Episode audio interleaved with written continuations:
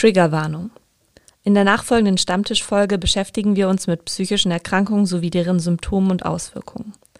Die Inhalte können unangenehme Gefühle und Erinnerungen hervorrufen oder negative Reaktionen auslösen. Bitte sei achtsam, wenn das bei dir der Fall sein könnte. Telefonische Unterstützung und Hilfe gibt es unter 143, die dargebotene Hand, dem Schweizer Sorgentelefon oder für Kinder und Jugendliche unter 147. Des Weiteren findet ihr im Internet die psychiatrischen Notfallnummern der Krankenhäuser in eurer Umgebung. Wir sprechen in dieser Folge über unsere persönlichen Erfahrungen und den Umgang mit Depressionen. Wir wollen damit einen Beitrag dazu leisten, dass psychische Erkrankungen weniger stigmatisiert werden. Wir sind jedoch keine Expertinnen und erheben dementsprechend keinen Anspruch auf Wissenschaftlichkeit. Stammtisch. Podcast vom RefLab und von Reformiert, wo man sich die Meinung kann sagen und sie auch mal ändern RefLab.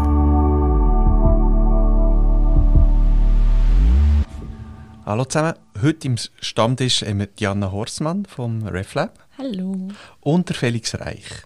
Hallo miteinander. Und wir müssen zugeben, die Themenfindung ist heute äh, die Woche nicht so rund gelaufen. Wir haben nicht gewusst, über was reden.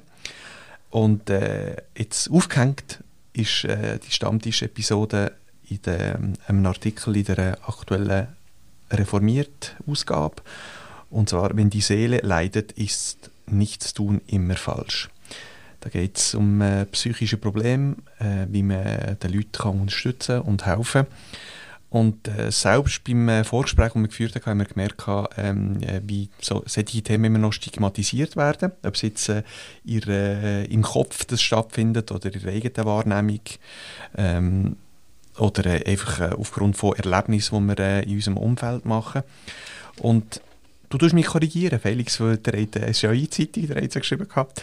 Seit 2021 ist der Anteil der neuen Fälle von psychischen Erkrankungen schweizweit bei jährlich äh, rund 30 Prozent. Und in den Jahren 2016 und 2020 ist der Anteil nur 6 Prozent Und man liest auch immer wieder in den Zeitungen, wie auch ähm, äh, die Jugendabteilungen von also Jugendpsychiatrie, wie es keine Plätze gibt, ähm, Burnout-Zahlen nehmen zu. Also es sieht so aus, als wäre die Gesellschaft ähm, kränker geworden in den letzten Jahren. Gewisse Sachen sind nachvollziehbar, ähm, zum Beispiel äh, die externen Faktoren, wo wir, äh, wo wir äh, ohnmächtig sind, wie zum Beispiel die Pandemie, wo wir uns müssen anpassen müssen, äh, anschliessender Krieg. Ähm, äh, aber auch die Ansprüche, äh, die zunehmen ähm, seitens der Arbeit, ähm, die Rollen, die wir müssen erfüllen verschiedene Rollen, die wir müssen erfüllen Also es sieht so aus, als würde die äh, Gesellschaft kränker werden. Genau, und vielleicht einfach noch als Ergänzung, ähm, Anlass vom Artikel sind auch die sogenannten erste Hilfekurs, ähm, die in Norwegen entwickelt worden sind und jetzt durch ähm, die EKS, also die Evangelische Reformierte Kirche Schweiz, äh, unterstützt werden und der Kirchengemeinde zur Verfügung gestellt werden. Das sind so Kurse, die sich anlehnen an den Ersthilfekurs, die man kennt, wo man irgendwie vor der Autoprüfung muss machen oder wo immer, ähm, aber wo wir fokussieren auf das Erkennen von psychischen Erkrankungen. Also was mache ich, wenn ich jemanden im Umfeld habe, in einer Jugendgruppe, wo ich das Gefühl habe, ähm, da liegt so etwas vor, was, was kann ich machen? So, also das ist so wie, ähm, sind so, ja, in dem Bereich Ersthilfekurs. Und die sind ja gut besucht. Die sind sehr gut besucht, genau. Das ist äh, die Landeskirche Bern, die das, glaube als erste lanciert haben, äh, sehr erfolgreich. Und ähm, jetzt gibt es auch in Zürich ähm, und in vielen anderen Kantonen. Und das scheint äh, wirklich auch ein Bedürfnis sein von, von kirchlichen Angestellten und Freiwilligen, sich da besser auszukennen und, und sich ähm, in einem guten Sinn können verhalten Ja, und das Thema ist, äh, wie soll ich sagen, sensibel und intim. Um, wir haben ja gedacht, dass wir auch vielleicht auch Sachen preisgeben, die wir selber erlebt haben. Und vielleicht zum Starten, ähm, wo ich jetzt moderieren will, äh, etwas, was ich, was ich jetzt selber persönlich erlebt habe, war mit 30 nach ähm, der Scheidung, die ich erlebt habe. Ähm, bin ich sehr schnell ähm, in eine Phase hineingekommen, wo man, können sagen, hochdepressiv. Und vorher hatte ich, also ich bin auch Tag ähm, in der Klinik gewesen. Ich hatte das Gefühl, gehabt, sie ist gleich nicht für mich, aber in der Klinik bin ich drin gewesen. Und das war das Gefühl von äh, Ohnmacht, dass ähm, die negative Kraft die wegzieht, obwohl du das Gefühl hast, eigentlich laufst ziemlich glücklich durchs Leben und es kann dir eigentlich nichts passieren. Also das hat mich recht überrascht, denn dass ähm, äh, Sachen können passieren können, die dich so destabilisieren, dass du dein Leben nicht mehr in der Hand hast. Darf ich fragen, was Ja. ist für dich der Punkt gewesen, wo du so das Wort Depression akzeptiert hast? Also ist das etwas gewesen, wo für dich schnell als, als Erkrankung erkennbar war? Oder so im Stil von mir, ja, jetzt hat mir einfach etwas aus der Bahn geworfen, jetzt geht es mir schlecht. Und was ist an dem Punkt passiert? Also was hat das verändert für dich?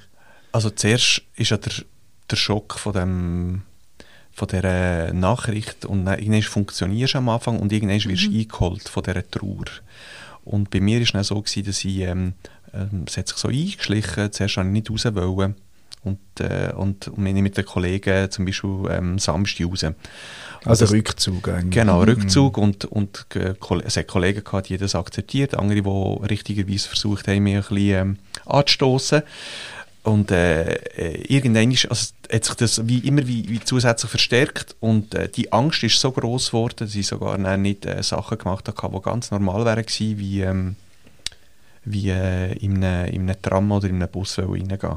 Und irgendwann dann habe ich gemerkt, ah, irgendetwas ist jetzt nicht gut. Und natürlich habe ich mich dann, also von einem Arzt und von einem Spezialist la, ähm, untersuchen und, äh, und behandeln. Dann musst du irgendwelche Fragen beantworten, äh, wo, de, wo, ja, wo, wo, wo du dann auch merkst, wie, wie schwer das ist. Oder, aber irgend, ich habe gemerkt, vor allem, ich habe es selber nicht im Griff, ich kann es nicht mit meiner eigenen Kraft, mit rausgehen, mit äh, bewegen, mit äh, versuchen, möglichst sauber äh, ähm, im Kopf zu denken, dass es eh alles gut ist, dass es ähm, wird irgendwann vorbei sein. Ähm, also alles die, die, die, ähm, die eigene Kraft hat nicht gefällt. Dann ist es wie ein Teufelskreis. Du bist in einem Bereich, wo du wo die Kraft nicht mehr hast, um zu reagieren und die Batterie geht immer weiter runter. Also die Energie geht immer weiter runter und irgendwann merkst du selber, es geht nicht mehr. Also ja. Hattest du den Moment, weil ich das bei mir festgestellt habe, ich hatte auch eine oder ich hatte eine mittelgradige bis hin zu schwere depressive Episode. Und als ich dann wusste oder als mir dann gesagt wurde, hey, das ist das, war ich total erleichtert, weil so in dem Moment irgendwie für mich klar war, okay, ich ich habe jetzt wieder eine Idee, dass ich Leute um mich herum habe, die mir helfen können und dass ich irgendwie einen Weg habe, den ich gehen kann oder dass ich dass es eine Krankheit ist, mit der ich umgehen kann und wo ich weiß, dass mir geholfen werden kann und dass, ähm, dass ich mit dieser Diagnose und meine Symptome auch einordnen kann und auch, ähm, ja, so, so als wäre ich nicht mehr so hilflos gegenüber den Symptomen, die ich natürlich festgestellt habe, die, die natürlich irgendwie auch mich runtergezogen haben und, und einfach bei mir persönlich total psychosomatisch war. Also mein Körper hat einfach reagiert, ganz, ganz krass. Ähm, aber sobald ich dann wusste, okay, es ist, es ist eine mittelgradige bis schwere depressive Episode, ähm, hatte ich quasi dann den Moment, okay, ich bin nicht mehr hilflos. Auch wenn ich mir vielleicht nicht gut alleine helfen kann oder Hilfe von außerhalb oder von außen brauche oder von Ärzten oder in einer Klinik, ich war auch in einer Klinik, ähm, kann ich trotzdem dadurch, dass es einen Namen für mich hat, damit irgendwie umgehen besser.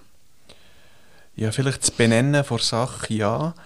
Aber trotzdem, ich habe mir so viel Schuldgefühl, ich, so viel Schuldgefühl gehabt, weil zum Beispiel auch bei der Arbeit bin wegfallen.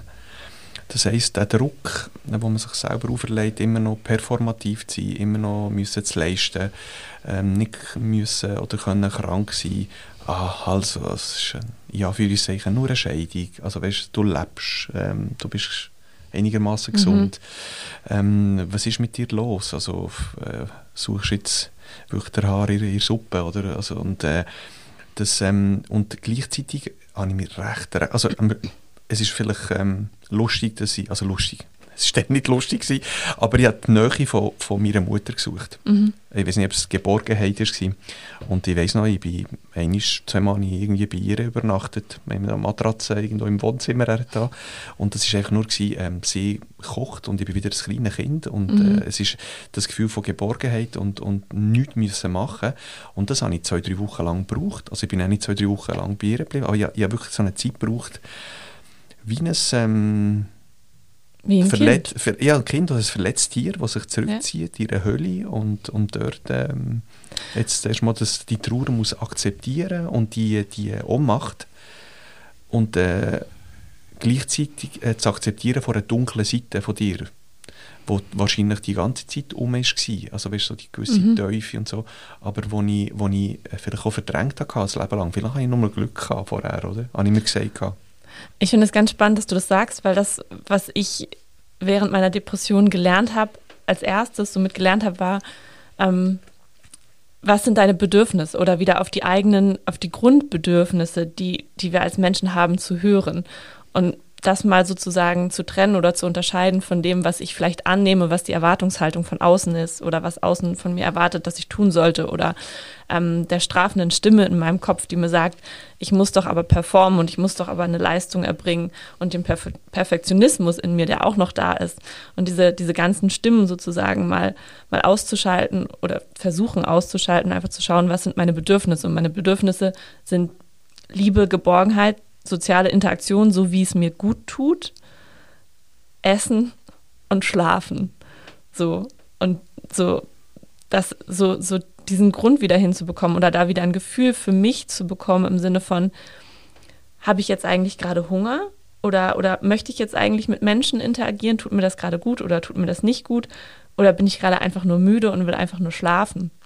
Und das, was du sagst, dass du zum Beispiel das einfach bei deiner Mutter warst und diese Liebe und Geborgenheit und vielleicht auch dieses Verletztsein, wie ein verletztes Tier sich zurückziehen, ist ja irgendwo auch ein Ausdruck von, von irgendwie so dem Runterfahren vom Organismus und wieder zurück zu dem, ich höre mal einfach nur auf die Grundbedürfnisse und schaue mal, dass diese Grundbedürfnisse einfach gut erfüllt sind. Ich habe regelmäßig gutes Essen, ich weiß, dass ich essen kann und dass ich schlafen kann und dass ich Zuwendung erfahre, wenn ich sie brauche und wenn es mir gut tut. Und vielleicht auch alles andere, was, was in der Welt sozusagen an gesellschaftlichen Ansprüchen und sowas immer auf einen an, einprasselt, so ein bisschen ja auch auszuschließen, weil das vielleicht auch in einer Phase ist, in der man damit eben gerade in dem Moment überhaupt nicht umgehen kann oder auch umgehen will, weil man weiß, okay, es sind gerade andere Themen, die viel wichtiger sind, um die ich mich kümmern muss. Und das alles hat gerade keinen Raum, sondern der Raum ist gerade ich für mich gesund werden und schauen, was mir gut tut und was für mich gut ist. Und das kommunizieren lernen oder zumindest auf natürliche Art und Weise zu versuchen, ähm, ja, für sich umzusetzen in dem Moment. Ja, und wenn man ehrlicherweise ist, äh, muss man sagen, also ich hätte es nicht verstanden, wenn ich es nicht selber erlebt hätte. Mhm. Das ist so eine von diesen typischen Beispielen, wo du sagst, äh, das gleiche wie du jemanden verlierst, wo, wo der lieb ist, oder? Das empfindet man während der Trauer. Ich glaube, du kannst schon vor, aus lauter Empathie kannst gewisse Gefühle vielleicht erahnen, aber es ist etwas anderes, was nach dir passiert. Und jetzt die Dep also, wenn- Ja, man kann, man kann sie ja unterschiedlich nennen. Also ich finde, eine Depression ist immer ein Ungleichgewicht zu dem, wo du willst sein oder bist und das, was die aktuelle Situation ist. Und bei mir ist es dann auf einem Klapp sind verschiedene Bereiche gewesen, wo ich das Gefühl hatte, hey, es ist nicht mehr so, wie ich mir das wünsche. Und eigentlich braucht es ja die Zeit, um überhaupt die Veränderungen zu machen. Sei es eine andere Arbeit, sei es neue Freundschaften, sei es etwas, was dir besser gut tut oder eben später eine neue Beziehung. Ä- Am liebsten möchtest du, dass auf einem Klapp alles wieder gut ist. Aber das ist ja illusorisch, oder? Das, du musst ja nah dies nah an dem arbeiten. Und, äh, und da- das ist das, wo, wo, ähm, wo deine Kräfte zehrt. Vielleicht, um das einmal kurz ähm, gesagt zu haben, wir haben jetzt viel über Depressionen geredet. Es gibt relativ klare diagnostische Aspekte, die festgestellt werden. Also wenn man ähm, an einer Depression erkrankt ist oder man sozusagen ein Anamnesegespräch hat mit äh, Psychotherapeuten und Psychologen, dann gibt es einfach ein paar Hauptsymptome, die festgestellt werden und ein paar Zusatzsymptome. Und je nachdem, welche Symptome eben auftreten, wird eine Depression gegliedert in eine leichte, mittelgradige oder auch schwere Depression. Ähm, bei den Hauptsymptomen, die vorhanden sind, ähm, geht es um Antriebsmangel, Interessensverlust oder auch Freudlosigkeit und grundsätzlich eine gedrückte Stimmung. Und die Zusatzsymptome, die auftreten können, sind ein vermindertes Selbstwertgefühl, Suizidgedanken oder auch Suizidhandlungen, verminderte Konzentration, Schlafstörungen, pessimistische Zukunftssichten, Gefühle von Schuld und Wertlosigkeit ähm, und verminderter oder auch sehr gesteigerter Appetit. Bei mir zum Beispiel, ich habe aufgehört zu essen und ich habe es nicht gemerkt. Ich bin eine schmale Person, ich habe fünf oder sechs Kilo abgenommen und das nicht mehr gemerkt, mhm. weil ich einfach nicht mehr gegessen habe, weil ich so viel Stress hatte, weil ich so viel das Gefühl hatte, ich muss irgendwie funktionieren, das Essen einfach weggefallen ist, weil dafür kein Raum mehr da war und ich auch einfach keinen Hunger mehr hatte. Also bei mir war es ganz klar einfach kein Appetit mehr und ich habe aufgehört zu essen. Und das, also ja, und das sind ja die, ähm, die Sachen, die der Körper auch braucht, oder? Also Voll, so, komplett. Jetzt, äh, die Mineralien, also, ja. also, die Vitamine, alles das Zeug, was es braucht. Und gleichzeitig, also beim Schlaf habe ich gewusst, ähm, das erste halbe Jahr an, ich bin immer um drei verwacht in der Nacht. Und Same. Das, das 3 Uhr ist so eine klassische Zeit gefühlt. das, das, habe ich, das habe ich nicht können steuern. Um 3 bin ich wach Ja. Das heisst, ja, jeder, also wenn ich um 10 oder um 11 Uhr schlafe, habe ich nach 4, 5 Stunden geschlafen. Und dann bin ich wach bis um 7 bin ich, also sehr oft bin ich früher arbeiten. Aber mir ist, ist ja klar, dass das dann über 4, 5 Monate irgendwann ist die, die Energie weg war. Also Batterie leer, ist nicht mehr gegangen. Und das, das habe ich nicht können steuern. Das, das, der Schlaf, der, der, mhm. das, ist, das ist eminent wichtig. Es war nicht, es ist nicht der Schlaf, von ich gehe Party machen und bin selber die Schuld. Ja. Ich will noch etwas, auf etwas zurückkommen, was du gesagt hast und wo so wie zwei Seiten gezeigt haben für mich. Eben so einerseits so das ähm, verletzte Zurückziehen die Höhle, die du beschrieben hast. Also ist ja deine, dein Bild. Ähm, und das andere aber vorher, du ziehst dich zurück und dann die einen Kollegen haben das akzeptiert und die anderen, hast du gesagt, haben richtigerweise das nicht akzeptiert, dass sich gemeldet. Und mhm. vielleicht können wir jetzt da drauf, ähm, eben um das geht es ja auch in dem Artikel, wie, wie reagiert das Umfeld. Und wahrscheinlich ist für viele Leute wie eine gewisse Hemmschwelle da, überhaupt zu reagieren. Ähm, eben lässt man dich jetzt einfach in Ruhe und lässt dich in deiner Höhle. Ähm, oder sage ich, hey, komm raus. Und was ist für dich dort der richtige Umgang gewesen? Also du hast gesagt, eben, eigentlich ist gut gewesen, wenn, mich, wenn das nicht akzeptiert worden ist, dass ich mich jetzt da einfach zurückziehen. Also für das Umfeld ist es sehr schwierig.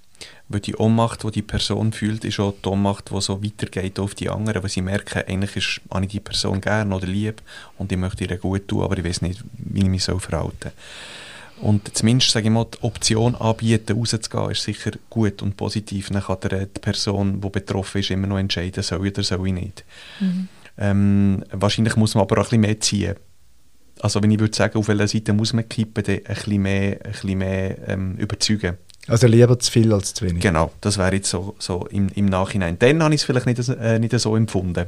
Dann habe ich empfunden, ey, es geht um mich und die entscheiden. Aber wenn du merkst, meine, nach zwei Wochen, wo du nicht rausgehst, also ich meine, du gehst schon einkaufen, aber du, du machst sonst nichts anderes, äh, bewegst dich nicht. Und ja, früher habe ich vier bis sechs Mal in der Woche Sport gemacht. Irgendwelche, irgendeine Form von Sport. Ob es jetzt Fußball, Schwimmen oder weiß nicht was. Dann plötzlich machst du gar nicht mehr. Dann, dann merkst du, ah, da muss irgendetwas nicht gut sein. Und dann zwingst du dich auch noch. Also aus, aus äh, Selbstliebe, aber auch aus altruistischer Liebe. Du willst schon nicht. Also, wenn ich die Augen von meiner Mutter gesehen habe, von meinen Freunden, habe ich gemerkt, hey, ich muss wieder gesund werden. Also weißt, ich kann denen das mhm. nicht antun. Das ist auch ein bisschen das, das, ist ein bisschen das Verzwickte. Oder du willst selber gesund werden, aber du willst schon nicht die Last äh, auferlegen, den anderen, die drumherum sind. Und das, äh, also im Nachhinein muss ich sagen, ja, muss ich bei all denen bedanken, die mich dann äh, unterstützt haben und auch so hartnäckig waren, manchmal. Und äh, irgendwann aber ist der Moment gekommen, wo ich, wo ich, wo ich selber musste, ja, wie zugeben, jetzt geht es nicht mehr und ich muss auch, sage ich mal, von, äh, von Ärzten unterstützt werden. Oder, äh, es, es, ähm, es ist jetzt wie, ja, es fehlt echt Energie, um überhaupt können zu reagieren.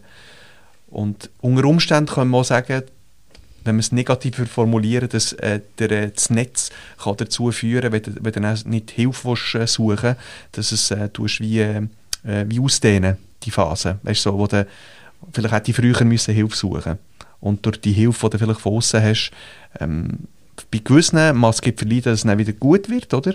Bei anderen äh, tut es vielleicht dazu führen, dass, ähm, dass es streckt, die Zeit streckt, bis es dann nicht mehr geht, oder? Also was, wenn, wenn du jetzt privat so eingebettet bist, das Gefühl hast, wir handeln das schon, oder was? Genau. Also, also, das jetzt recht? Genau, oder einfach nicht sagen, also es ist schon so, dass es ein bisschen stigmatisiert wird, dass man, wenn man zum Psychiater muss gehen also weißt du, so, äh, jemand, der jetzt muss schauen zu dir, dass, dass, dass, äh, dass das in deinem Köpfchen dann wieder äh, zu, also, äh, herbekommst. Und das war bei dir, gewesen, das ist bei, das, oder ist das, hast du das im Umfeld gespürt? Das habe ich bei mir gehabt. Das habe ich bei mir. Also ich würde sagen, das ist alles eine Frage von Wahrnehmung, wobei äh, es gibt ja fließende Übergänge, oder, wo du nicht weißt, ähm, ist, was meinen die anderen, was meine ich. Aber das, was ich will sagen ist, ähm, vielleicht hätte ich müssen, jetzt im Nachhinein, hätte ich müssen wie vorher loslassen und sagen, nein, ich will jetzt nicht kämpfen, es ist jetzt traurig, es ist jetzt etwas, wo, wo, nicht, wo nicht gut ist, ich brauche sofort Hilfe. Und zwar professionelle Hilfe und alles fallen, wäre vielleicht auch eine Variante gewesen. Aber, wie soll ich sagen, ich weiss, ich kann nicht, ich kann nicht zurückgehen, oder? Bei mir war mehr, gewesen, ah, das Leben ist doch schon gut und es geht schon noch und ja noch Freunde und eine Familie und ich mache und ich tue, ähm, ich tue mir jetzt so gut und so weiter und das hat sich gestreckt, gestreckt, gestreckt und irgendwann ist die Trauer oder äh, sagen wir mal die Selbstverleugnung so groß gewesen, dass äh, das ganze Kartenhaus zusammengefallen ist. Vielleicht zwei Sachen ja. noch einmal dazu. Ähm, Depressionen sind nie monokausal. Also es gibt unterschiedliche Gründe, aus denen sich Depressionen entwickeln können. Es kann natürlich irgendwie ein, ein konkreter Schicksalsschlag jetzt sein, der das dann letzten Endes auslöst. Ähm, es kann grundsätzlich ein Ungleichgewicht oder es gibt Forschungen, die darauf hinweisen, dass es auf ein Ungleichgewicht der unterschiedlichen Hormone ähm, im, im Kopf ähm, zurückzuführen ist. Ähm, es kann aber auch einfach mit dauerhaftem Stress oder dauerhafter Belastung ähm, zusammenhängen. Wie gesagt, es kann einzelne konkrete Auslöser geben. Ähm, es ist einfach nicht, nicht monokausal. Es gibt unterschiedliche Gründe, die damit zusammenwirken können. Und jetzt, wie du sagst, irgendwie, du hast das Gefühl, vielleicht hättest du einfach vorher irgendwie loslassen sollen oder hättest vielleicht vorher den Moment haben sollen, wo du sagst, hey, ich brauche Hilfe oder ich brauche Unterstützung, sondern du machst immer noch weiter und irgendwann ist das Kartenhaus zusammengebrochen.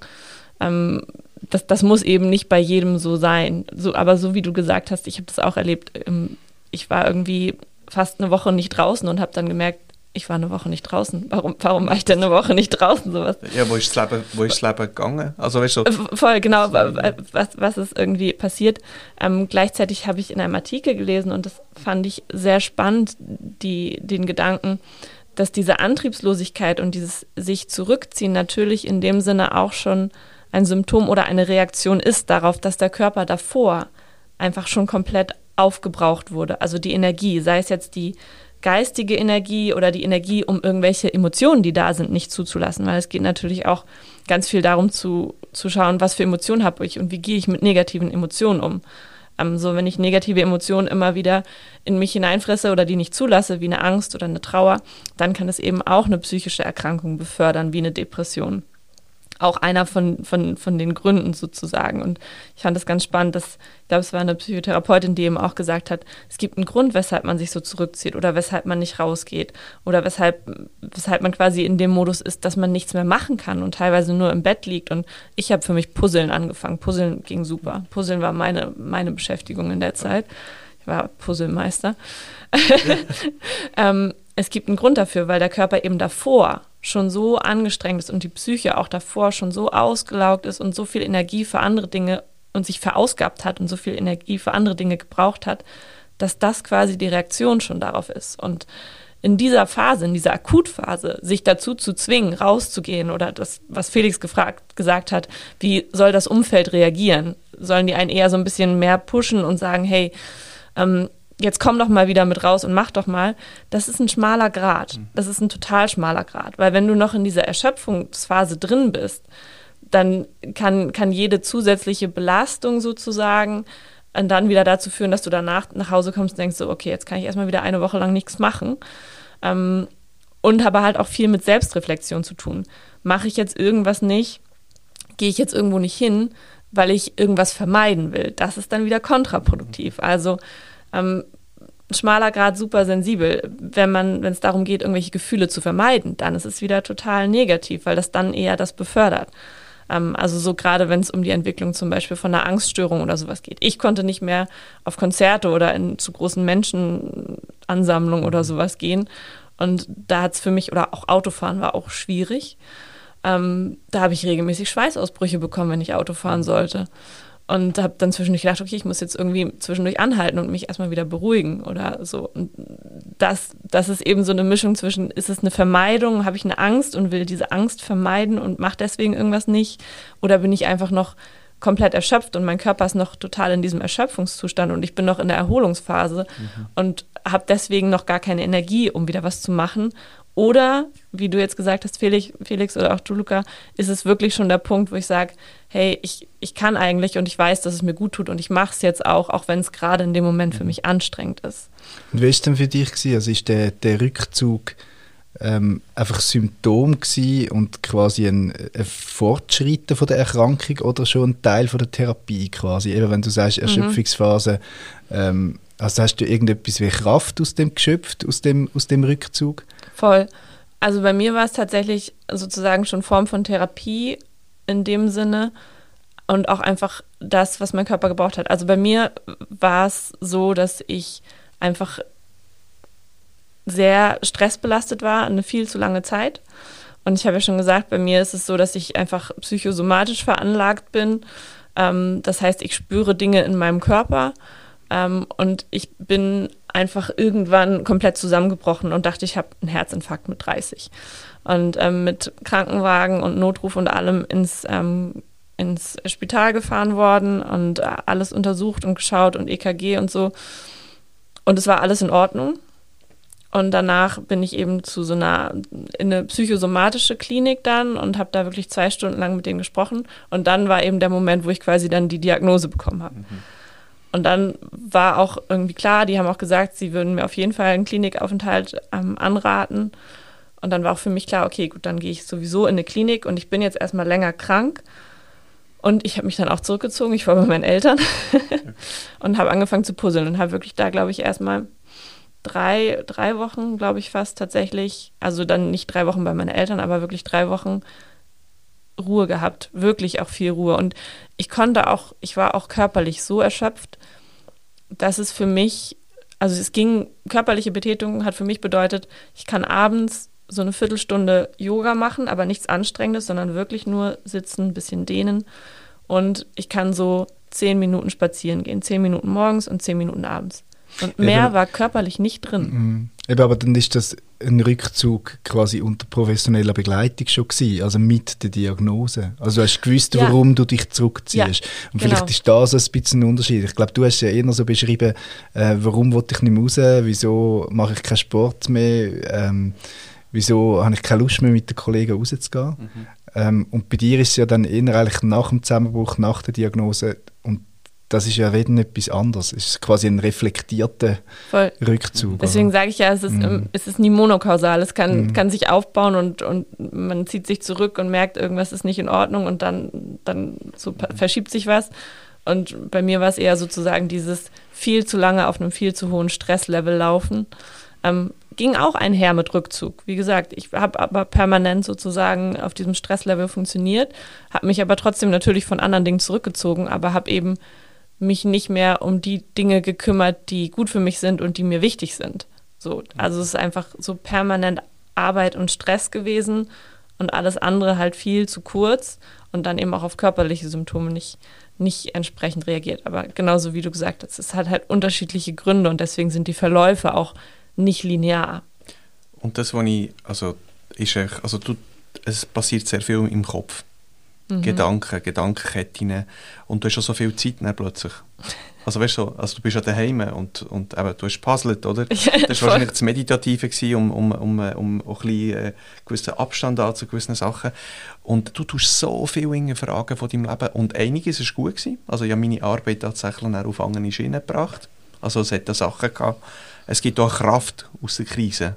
Also es gibt ja etwas, wo, es gibt ja, also ob es jetzt gewollt oder nicht gewollt ist und du kommst so eine Krise, es gibt ja, es gibt ja äh, der Ruf nach Veränderung ist, ist ja, ja. um.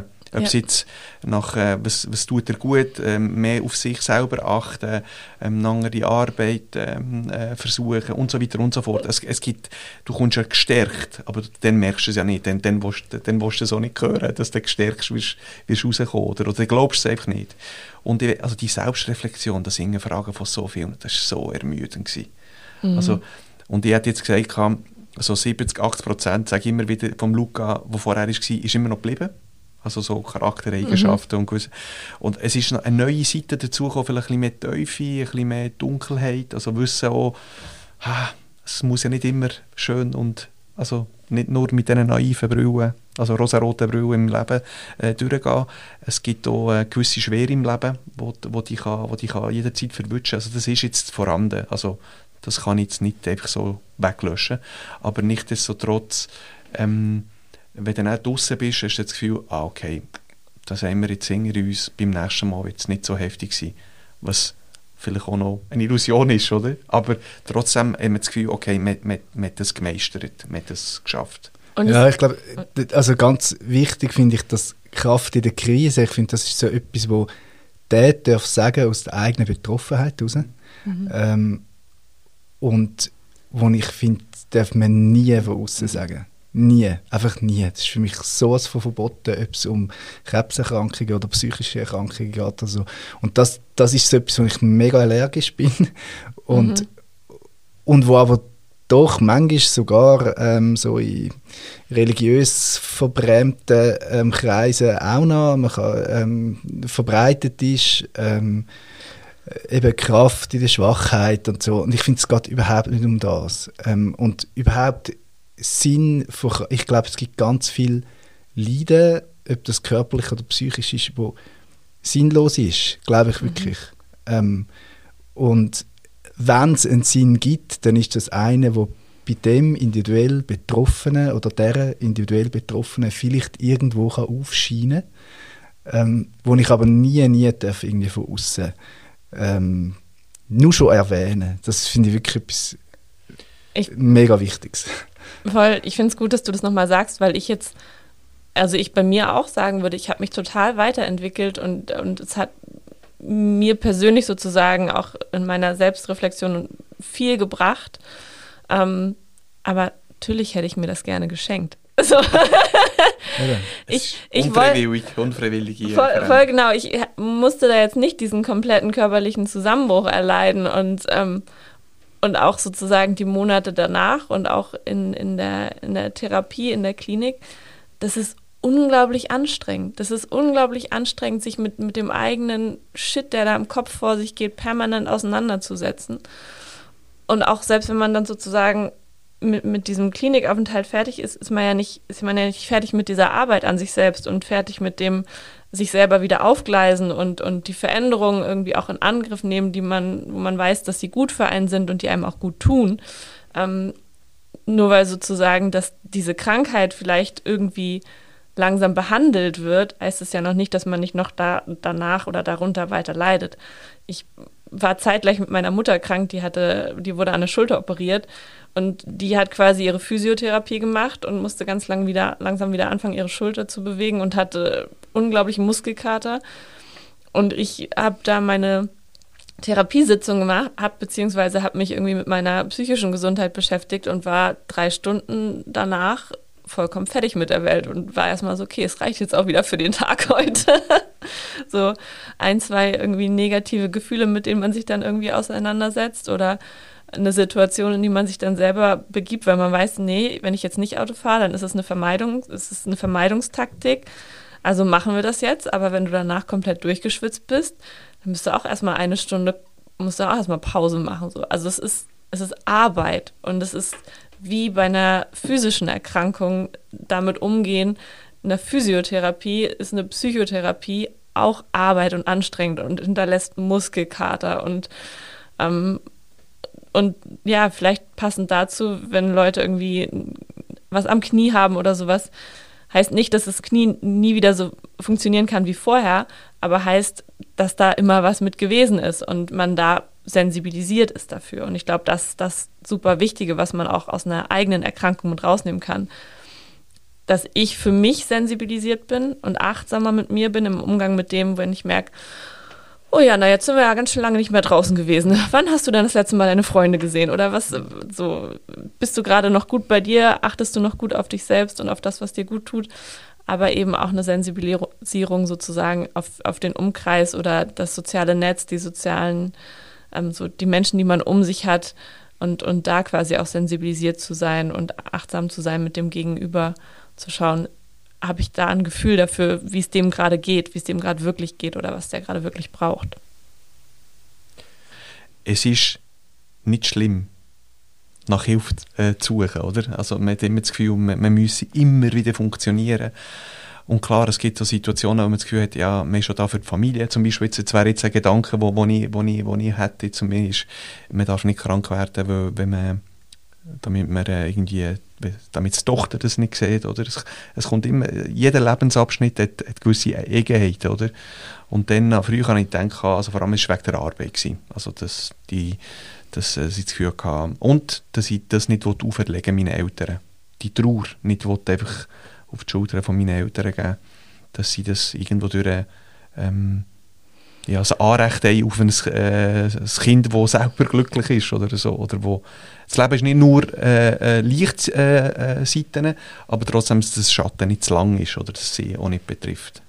Ich glaube, ein ganz wichtiger Aspekt ist ähm, anzuerkennen, dass es Gründe für Gefühle gibt und dass Gefühle natürliche Reaktionen sind und dass es Gründe für Trauer gibt und dass es Gründe für Wut gibt und ähm, dass, dass unser Körper oder dass wir mit Gefühlen auf etwas reagieren, wo irgendwie ja etwas Positives für, für uns entsteht oder wo auch was Negatives sozusagen für uns da ist und dass sozusagen diese Auseinandersetzung mit diesen Emotionen ähm, und dem, was da ist, total wichtig ist. Ähm, und dass dieses, dieses Wegdrücken oder irgendwas nicht da sein lassen ähm, so psychische Erkrankung für psychische Erkrankung eben nicht förderlich ist.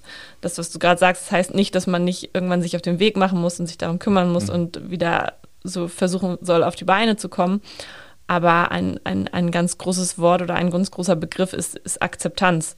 Und zwar sozusagen die Akzeptanz von den negativen Gefühlen, die da sind, oder vielleicht auch die Akzeptanz von der Scham oder von dem Gefühl, ey, ich habe Schuldgefühle, weil ich möchte nicht, dass ich mich mit meinen, meinen Gedanken oder mit dem, was mich gerade bewegt, anderen auferlegen. Ich möchte niemanden belasten.